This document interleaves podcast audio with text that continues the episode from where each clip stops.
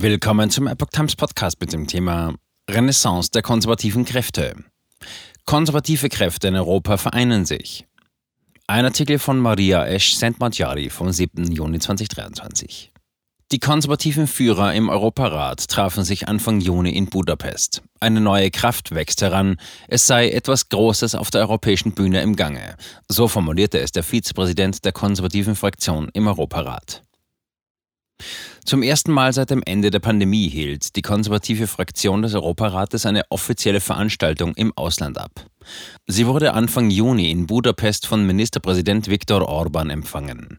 Zwei Tage lang tauschten sie ihre Erfahrungen aus und erörterten gemeinsam Pläne für die kommenden Monate.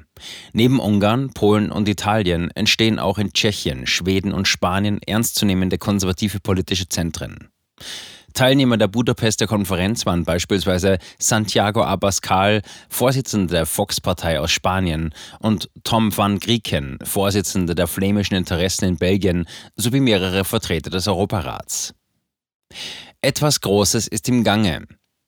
Dem Europarat gehören auch Länder außerhalb der EU an. Derzeit sind es 47. Großbritannien spielt dabei eine wichtige Rolle und gerade die Verbindung zu London sollte mit dem Treffen gestärkt werden. Zitat. Wir sind der ungarischen Regierung dankbar für die zukunftsweisenden Schritte, die sie in den letzten Jahren für Europa unternommen hat, erklärte der Brexit-Befürworter Ian Little Granger. Little Granger ist Mitglied der 18-köpfigen britischen Delegation in der Parlamentarischen Versammlung des Europarates und leitet derzeit eine der fünf Fraktionen der Versammlung, die European Conservatives Group.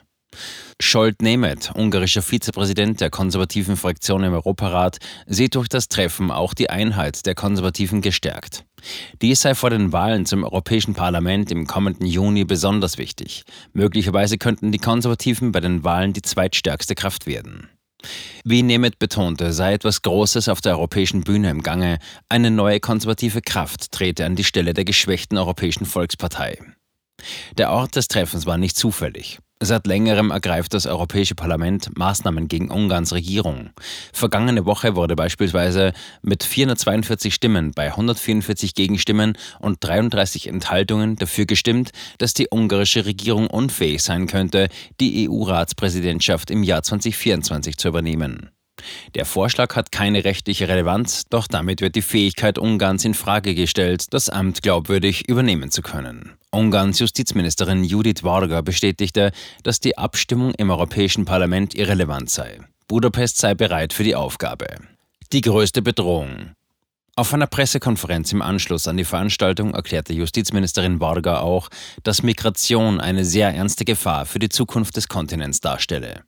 Die liberalen Kräfte in der europäischen Politik und auch die Europäische Kommission würden in ihren Vorschlägen das Problem weiterhin positiv behandeln, was den Interessen der europäischen Bürger schadet, so Varga. Darin seien sich die konservativen Kräfte einig. Im Jahre 2022 hinderten ungarische Behörden 270.000 Menschen an der unerlaubten Einreise in den Schengen-Raum. Die Justizministerin erklärte, wenn nicht wir darüber entscheiden, wer in die EU einreisen und bleiben darf, sondern Netzwerke von Menschenschmugglern, werden wir nie eine echte Migrationspolitik haben. Zitat Ende. Renaissance der konservativen Kräfte.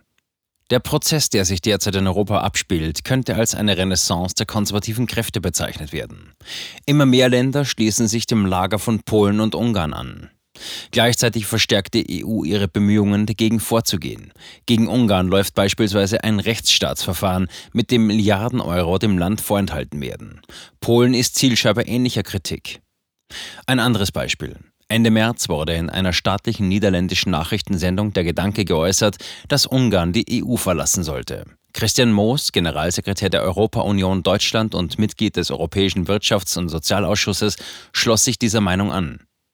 Rafał Trzaskowski, Bürgermeister von Warschau, wies darauf hin, dass die polnische Regierung offen gegen Brüssel eingestellt sei. Er sehe eine realistische Chance, dass Polen aus der EU ausscheidet, wie er in einem Interview mit der spanischen Zeitung El Periodico sagte, 30. Mai. Auf die Frage, ob er es für möglich hält, dass Polen die EU verlässt, antwortete der Bürgermeister, ich fürchte ja. Seiner Meinung nach werde die polnische Regierung sicher nicht direkt in nächster Zeit die Absicht erklären, die EU zu verlassen, doch greife seine Regierung die EU ständig an und mache Brüssel für alle seine Probleme verantwortlich. Die Stärke der Mitgliedstaaten ist die Stärke der EU. Weder die ungarische noch die polnische Regierung haben Exit-Erklärungen abgegeben. Die konservativen Regierungen machten hingegen deutlich, dass sie weiterhin auf die Zusammenarbeit mit der EU setzen. Gleichzeitig wollen sie ihre nationalen Interessen und den Grundsatz der nationalen Souveränität wahren. Dies wurde von Justizministerin Varga auf der Budapester Konferenz ausdrücklich betont. Es müsse hervorgehoben werden, dass die interne nationale Selbstverwaltung die Grundlage der Struktur der EU sei. Die endgültige Entscheidungsfindung liege immer in den Händen der Mitgliedstaaten. Hingegen sollte die Kommission ein reines Exekutivorgan sein und das Parlament ein beratendes Organ. Varga ist der Meinung, dass die EU daran erinnert werden sollte, dass die Führer der EU eigentlich die Mitgliedstaaten selbst sind. Varga warnt, was wir in Brüssel sehen, ist, dass die Demokratie ausgehöhlt wird. Zitat Ende.